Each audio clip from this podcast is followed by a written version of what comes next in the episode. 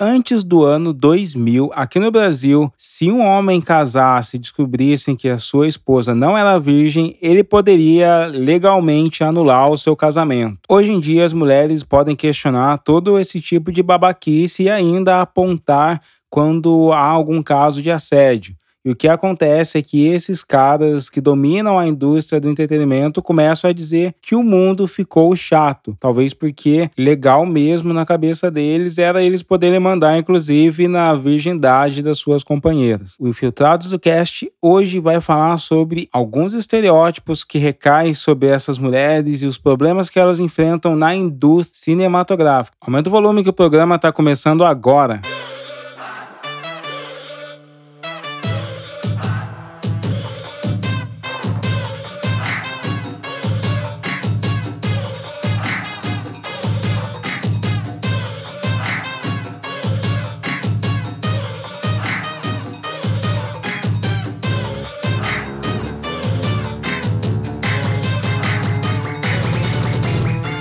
Infiltrados no Cast. Alguns recadinhos da semana. No último dia 6, rolou aí um, um bate-papo comigo e o Ale Garcia do podcast Negros da Semana no IGTV do canal TNT. E a gente falou sobre cinema, eu pude falar um pouco sobre o Infiltrados no Cast, essa série específica sobre estereótipos cinematográficos. A gente trouxe um apanhado bem bacana do que tá rolando no cinema atualmente, rolou eu trazendo esse histórico do passado e as nossas previsões para o futuro da indústria do entretenimento. Se você quiser acompanhar e não quer mais perder esse tipo de coisa, segue a minha arroba, que é arroba Fiction lá no Instagram e no Twitter também, que eu sempre tô avisando esse tipo de bate-papo para vocês. E eu tô mega feliz, só tô anunciando coisa boa aqui no podcast há algumas semanas, tô entrei num, num combo aí de notícias maneiras, vocês sabem então que eu é, tinha sido finalista do Prêmio Jabuti, e aí o Prêmio Jabuti eles fazem um novo recorte, né, agora com cinco, top cinco finalistas, e eu entrei novamente com Raço de Resistência, Histórias de Luta e Liberdade do Povo Negro. Esse livro aí que tem a orelha escrita pelo Emicida e que eu trabalhei nele todo o ano de 2019. Agora top 5 do Prêmio Jabuti, vai estar tá lá no catálogo. Eu tô mega ansioso aí para a festa de premiação que é dia 26. Vou acompanhar e, e trazer notícias aqui para vocês. Torçam por mim. Eu tô muito só de estar tá ali entre, entre os grandes nomes da literatura nacional na categoria Ciências Humanas. Eu já tô muito, muito feliz mesmo. E eu tô mais focado no, nos próximos livros. Já estou escrevendo O Último Ancestral, que é meu livro lá, Futurista, um romance que eu vou publicar em 2021. Tenho uma série de ficção que estou trabalhando. Cara, muitas coisas aí. Acompanhe. Em novembro é o mês que eu vou trazer muitas histórias para vocês.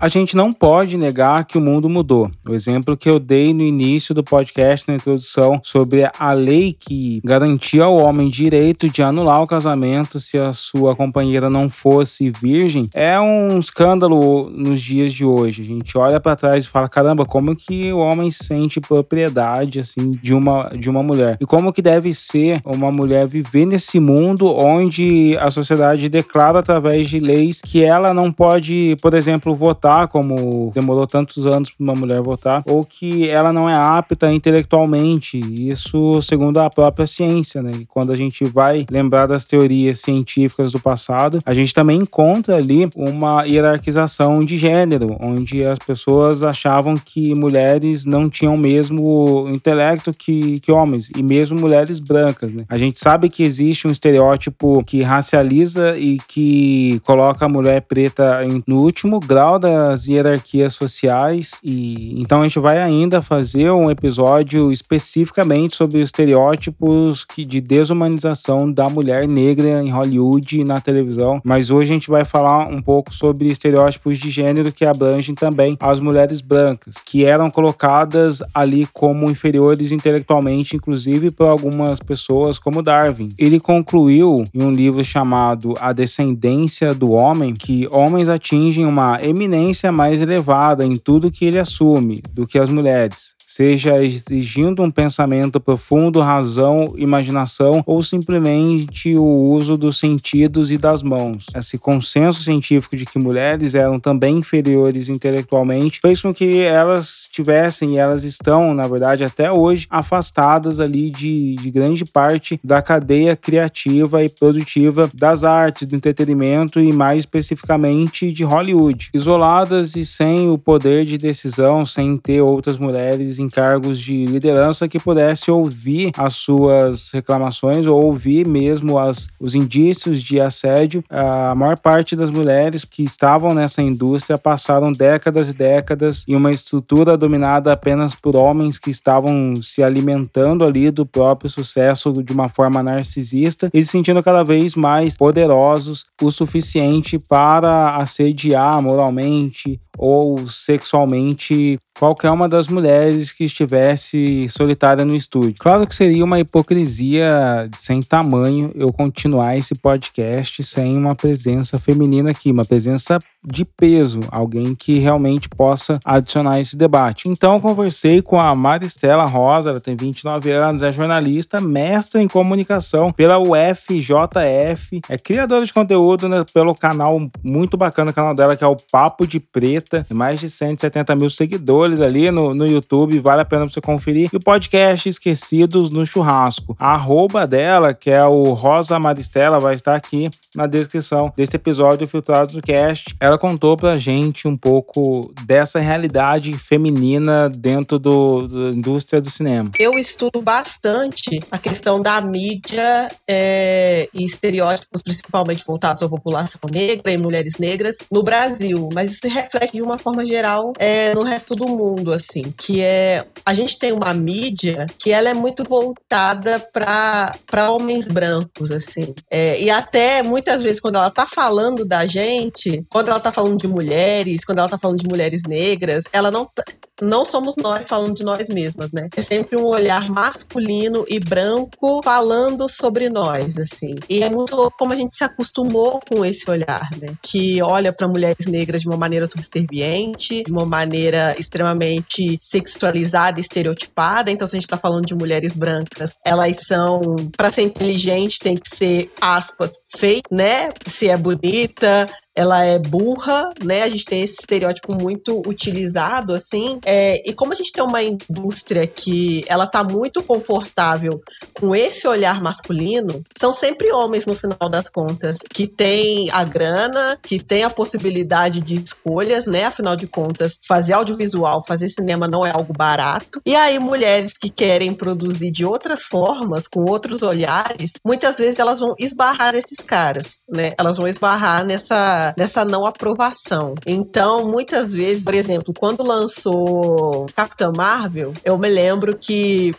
vários vídeos que eu assisti depois das resenhas é, e homens falando era uma coisa assim: fiquem tranquilos, porque este filme ele não é aspas feminista. Este filme não é um filme lacrador, né?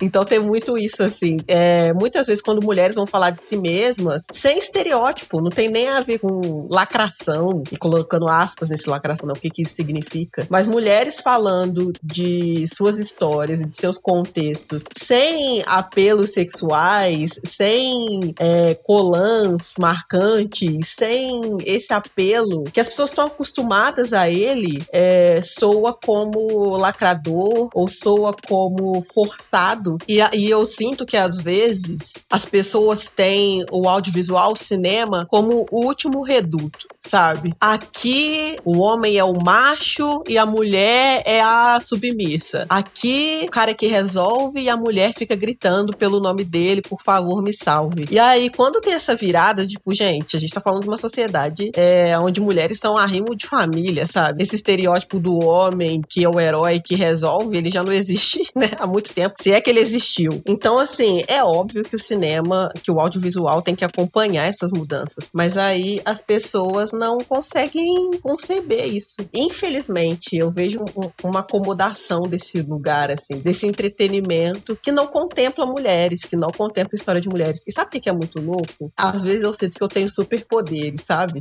enquanto mulher, enquanto mulher negra, assim. Porque eu consigo assistir desde pequena uma narrativa masculina branca entender ela, me emocionar com ela, me interessar por ela, desenvolver uma relação afetiva com ela. Mas eu vejo que o contrário não acontece. Eu vejo que muitas vezes é difícil para homens construir uma relação com narrativas femininas, narrativas de mulheres, uma história de uma mulher que ela não tá ali pelo homem, para o homem. Ela tá ali para a história dela, para as tramas dela, para as coisas que envolvem a vida dela. A Arlequina ela foi criada nos quadrinhos para ser uma escada pro Coringa. Então ela é muito bonita, ela é muito sexy, ela bate nos caras, mas ela é submissa ao Coringa. Então a ideia é mostrar o quanto ele é foda e o quanto ele é incrível porque ele pode fazer os abusos que ele quiser, que ela vai continuar correndo atrás dele como cachorrinho. E aí, quando você coloca uma mulher que tem história própria, aí já é forçação de barra, o que, que tá acontecendo, aí ela não é carismática o suficiente,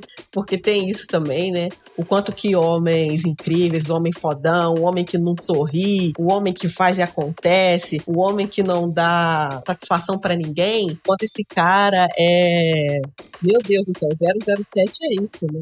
O Tom Cruise fez carreira assim também.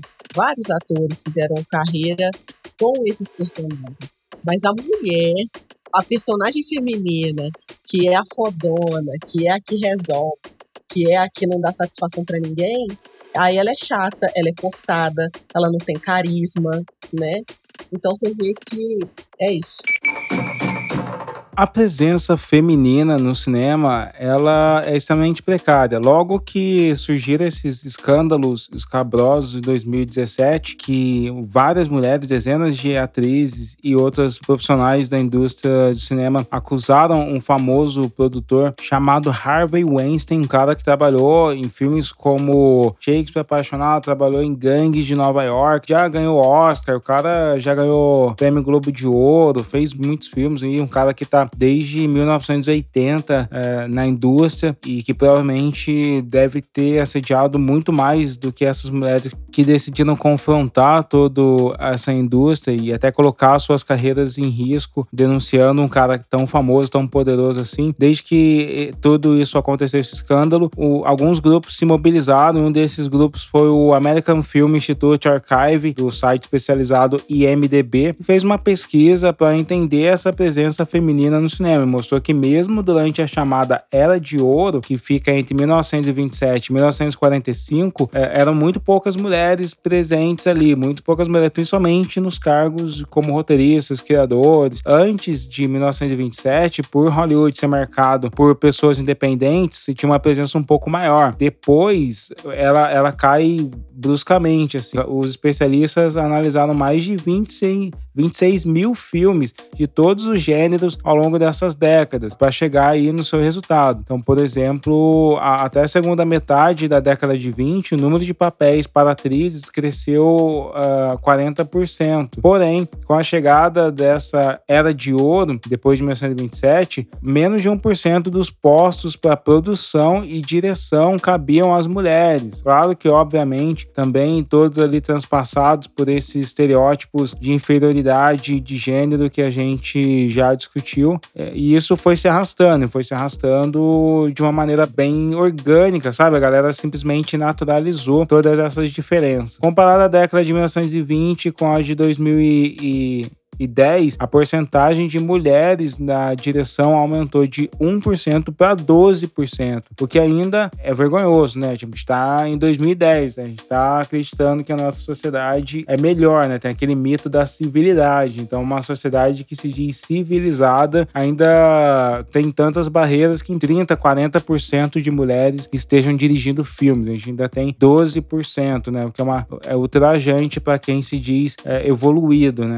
Desde o fim do período da época de ouro do cinema, o número de papéis para moças tem crescido estavelmente na indústria. Então a gente ainda tem mulheres é, como atrizes, e isso tem crescido. Vamos lembrar, se vocês devem ter lembrado, os outros episódios que a gente já gravou do Infiltrados no Cast, principalmente falando sobre blackface, nem o, o blackface feminino era feita por mulheres, né? Tipo, eram os homens brancos que pintavam a cara e fingiam ser as mulheres pretas, cara. Então a gente tá falando de uma indústria que é realmente dominada por homens brancos, racistas e que tem altas ideias e um monte de justificativas para ficar passando pano para a própria incompetência e falta de empatia, com uma visão de mundo mais acolhedora para todos os gêneros, etnias e outras culturas, né? O que eu vejo é que o que é refletido de fato, assim, é homens não considerarem opiniões de mulheres, é homens não considerarem mulheres tão importantes quanto eles, a opinião de mulheres tão importantes. Acho que se você perguntar isso para qualquer mulher, ela vai dizer isso. Quantas vezes é, eu, por exemplo, que sou formada em comunicação, sou mestra em comunicação, eu me vejo discutindo com homens sobre comunicação e o cara não,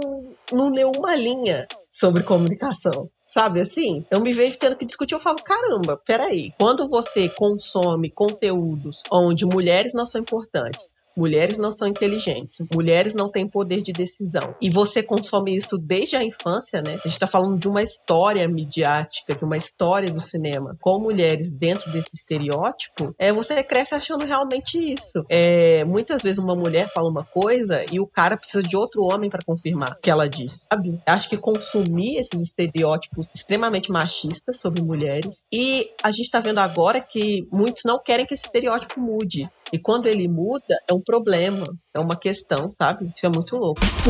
Para começar, essa saia está ridícula. Só tinha isso, minha calça rasgou. E a calça reserva? Tá lavando. E a reserva da reserva? Isso é a reserva da reserva. Tá bom, não fique chateada. Eu tô chateada. O cara tocou no meu bumbum. E o Sr. Tuppence era bonito. Mas, infelizmente, também tenho que punir você. Quê? Só não está com o uniforme adequado.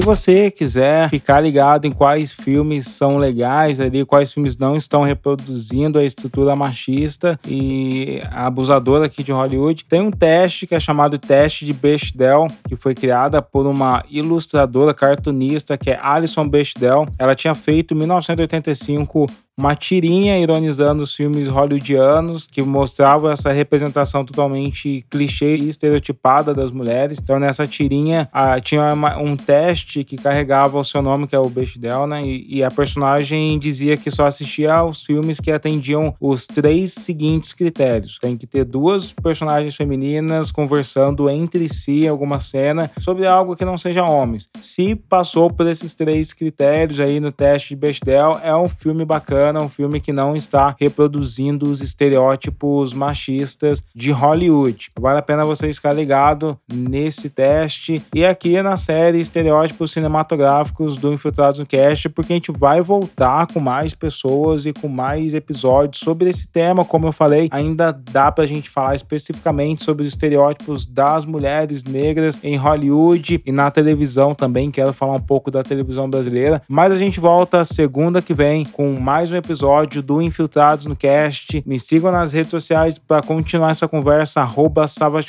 e até mais.